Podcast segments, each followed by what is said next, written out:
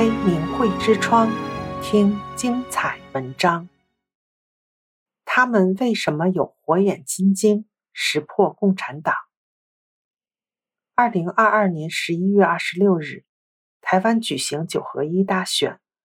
当台湾人在投票，在用选票决定地方首长及民意代表时，中国大陆很多城市封控加剧，发生许多次生灾害。上海人上街喊“打倒共产党”，大陆各地爆发举白纸的抗议行动，两岸鲜明的对比令人感慨。抚今追昔，且让历史巨轮倒回到七十年前，我们发现，在上个世纪初就能看清中共的人，真正是独具慧眼的历史巨人。一九二三年。蒋介石受孙中山委派去苏联各地访问三个月，让他认识了苏维埃政治制度乃是专制和恐怖的组织。一九二六年，蒋介石领导北伐初见成效，而共产党挑拨国民党内亲共分子在武汉另立政权，干扰北伐。共产党两面三刀，阳奉阴违，蒋介石看得很清楚。一九二七年第一次清党，当时社会不理解。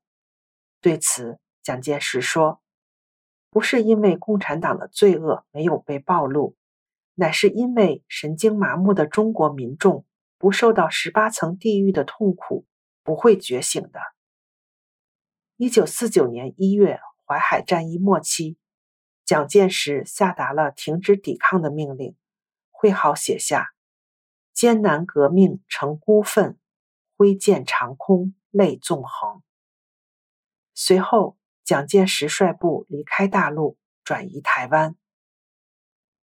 据蒋介石贴身侍卫回忆，他伏在桌子上哭得很伤心，一边哭还一边叨咕：“不打了，不打了，打来打去死的都是中国人，这是天要亡我。”现在中国人都相信他们，打没用。等中国人慢慢看清了真相，会期待我们回来的。中共篡政后，蒋介石继续揭露中共的邪恶本质。一九六零年，蒋介石在耶稣受难节证道词中说：“共产主义的狂妄匪徒们叫喊着，他们必要毁灭世界上的一切宗教。”他们必能毁灭不愿崇拜他们共产主义的所有人类。他们共产主义必要统治世界。他们今日一切迫害、斗争、诬陷和公审的所作所为，正像一千九百年前的新约时代的恶魔撒旦一样。蒋介石看到共产主义的侵略步伐是惊人的。二战结束后的十五年来，已有八亿人口生活在共产主义的铁幕下，共产主义一日不停止，世界一日无安宁；共产主义一日不消灭，世界一日无和平。一九六六年，中共发动文革，蒋介石说：“奸匪毛贼的罪恶受刑，乃是和我们三民主义、中华文化内圣外王的道统。”绝不相容的，所以他妄想要以其僵尸的回光返照的一刻，来消灭我们五千年深入人心、悠久博厚的中华文化。于是，乃不顾死活地破坏中华文化伦理、民主、科学之传统，假所谓文化大革命的幌子，以行其文化大毁灭之暴行。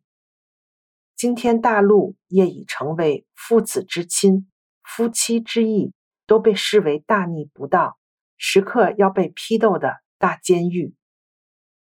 一九七二年，蒋介石就准确预言了欧洲共产国家在一九九零年解体，而中共要晚一步。临终之前，蒋介石都念念不忘拯救中国。他在演讲中断言。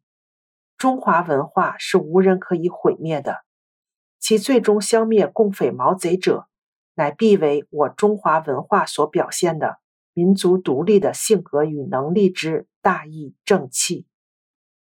曾任山西省政府主席、中华民国政府行政院长的山西王阎锡山，在一九四九年的反侵略大同盟常委会演讲中曾表示：一九四九年，中美各有一部分人认错了中共是一个政党，而没有认清中共是一个乱党。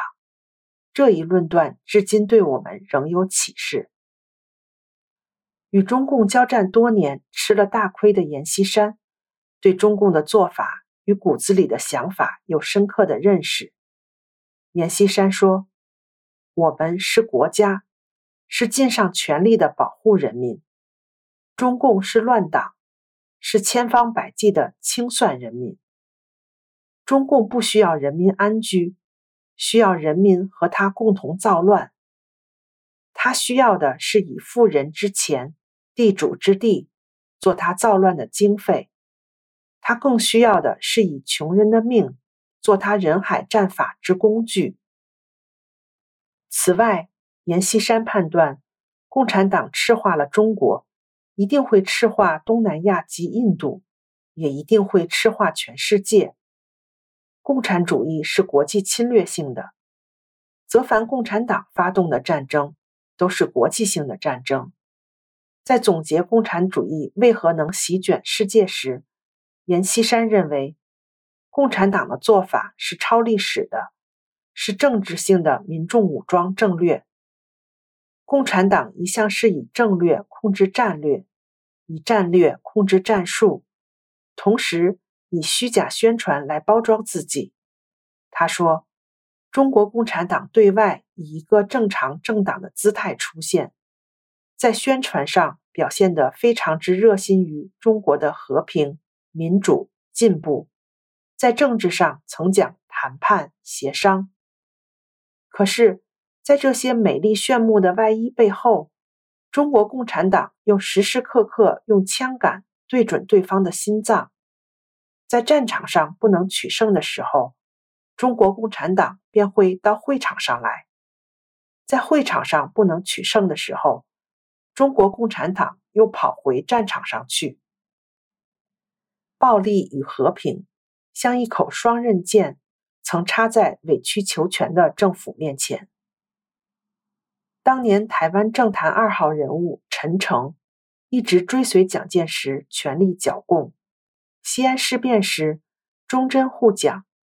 国共战争中，陈诚任国军参谋总长兼海军总司令。他一生坚定剿共，忠贞报国，念念不忘光复大陆。陈诚在其回忆录中将中共红军指称为赤匪，指出它是苏俄共产国际在中国制造的一种匪患，并称诞生于一九二一年的中国共产党是一个出卖民族利益的组织。陈诚指出。单就中共嗜杀来说，创造了前无古人后无来者的记录。中共与普世价值的人道为敌，是因为他们否定人是人，而肯定人也是物。他说，自始至终，恐怖主义和共产统治就没有分过家。一九四九年一月，陈诚就职台湾省主席。由戎马一生转向文治宝岛。一九五四年，陈诚当选中华民国副总统，六年后高票连任副总统一职，成为台湾政坛上二号人物。他的主导思想就是建设台湾，光复大陆。陈诚主持台湾土改，未流一滴血，同时完成了工业化所需的资本积累。